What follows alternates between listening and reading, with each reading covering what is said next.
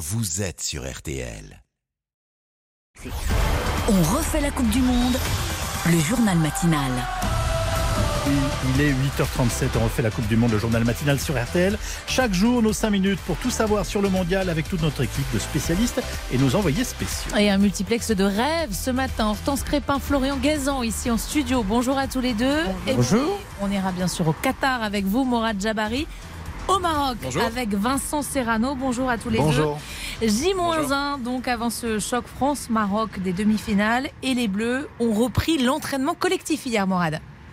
Oui, et deux joueurs manquaient à, l'appel. Aurélien Chouameni, buteur face à l'Angleterre, le milieu du Real Madrid, a reçu pendant ce match un, coup, une béquille au, mollet droit. Dayo Upamecano, le défenseur, souffre lui d'un mal de gorge. Les deux joueurs sont restés aux soins, mais leur cas n'inspire pas beaucoup d'inquiétude. La séance aujourd'hui devrait être plus intense avec une montée en puissance et Didier Deschamps donnera ses consignes et ses derniers réglages avant ce match face aux Marocains. Et Morat, pour autant, pas d'excès de confiance hein, des Bleus face au Maroc. Oui, comme à chaque fois, l'équipe adverse est minutieusement étudiée. Les séquences de jeu sont isolées en, vidéo et décortiquées par le staff des Bleus pour trouver les, les faiblesses et éviter les pièges. Le Maroc a, a fait tomber plusieurs favoris, la Belgique, l'Espagne, le Portugal. Raphaël Varane l'assure, les Marocains sont pris au sérieux. Le niveau de la compétition continue à, s'élever, plus intense, ça va toujours plus vite. Euh, les équipes sont bien en place. Tactiquement, euh, il y a peu d'erreurs. Donc euh, on sait que le niveau d'exigence continue à s'élever et ça sera à nous d'être prêts. L'objectif de départ, c'est la, la gagne. On est des compétiteurs et c'est vraiment ce qu'on souhaite. À part Hakim Ziyech, milieu offensif de Chelsea, pas vraiment de star dans cette équipe marocaine, mais c'est une équipe soudée, un bloc compact, un seul but encaissé en qualif face au, Canada, un but contre leur camp. Les Bleus disposent d'une chaîne télé où est diffusé en, en, permanence les matchs entiers du Maroc, une chaîne disponible dans leur chambre et sur les télés un peu partout euh, dans l'hôtel.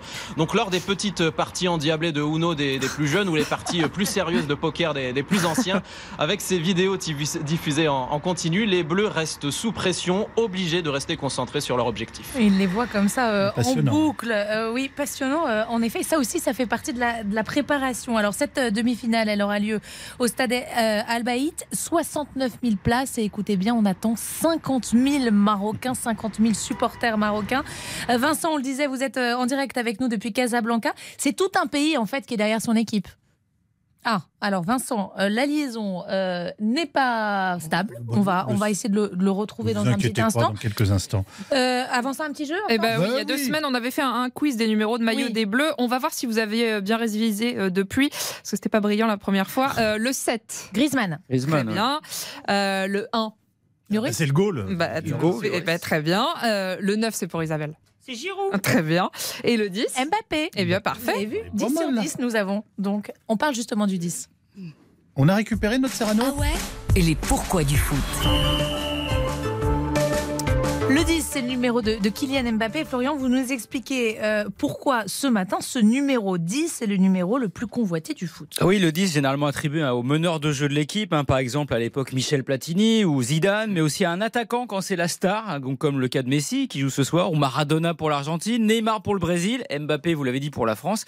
Et oui, le PSG a trois numéros 10, si c'est pas du luxe à la qatarienne ça, mais c'est Neymar hein, qui porte le 10 à Paris. Euh, ça, ça vient d'où le prestige du numéro 10 Alors de celui que j'ai pas encore cité, Yves Edson Arantes do Nascimento, alias Ah bah Ah, Pelé Pelé. Pelé, voilà. Le roi, le seul joueur de l'histoire à avoir gagné trois Coupes du Monde, l'homme qui a fait lever les foules du monde entier et pas seulement dans les stades, puisque je vous rappelle qu'il a été égérie du Viagra. Bon, c'est lui donc. Oui, oui. Je vous ai dit qu'on apprend plein de choses.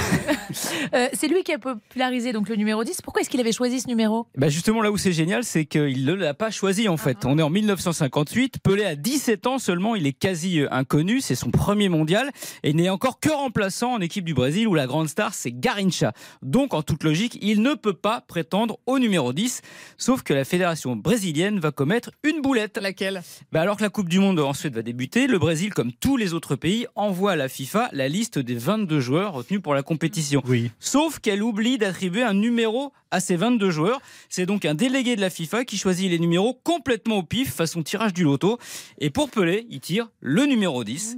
Pelé remporte cette Coupe du Monde. Il devient à 17 ans et 237 jours le plus jeune joueur à le faire. Et c'est ainsi que le 10 devient le numéro culte du foot mondial. Merci beaucoup, euh, Florian. On a récupéré notre liaison avec euh, Vincent Serrano en direct de, de Casablanca. Vincent, je disais, c'est c'est tout un pays hein, qui est derrière son équipe, pas que les amateurs de foot.